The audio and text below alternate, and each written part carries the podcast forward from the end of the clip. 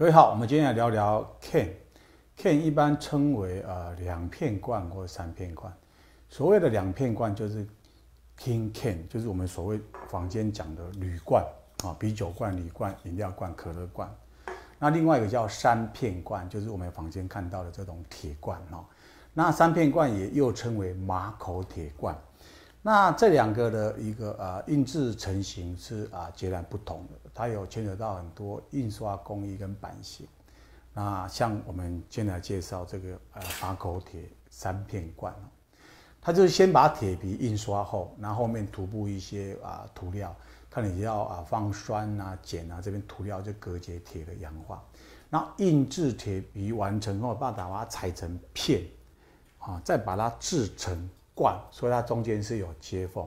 当制成罐的时候呢，然后在下面封底，或是上面封底，送到呃那个呃厂商或是饮料商去充填物料，再来封盖哦，或是封上面有封底。那两两片罐听见这种铝罐的方式，它本身是从铝锭抽哦一体成型抽上来变成一个罐形，然后经过啊展压一些颈部。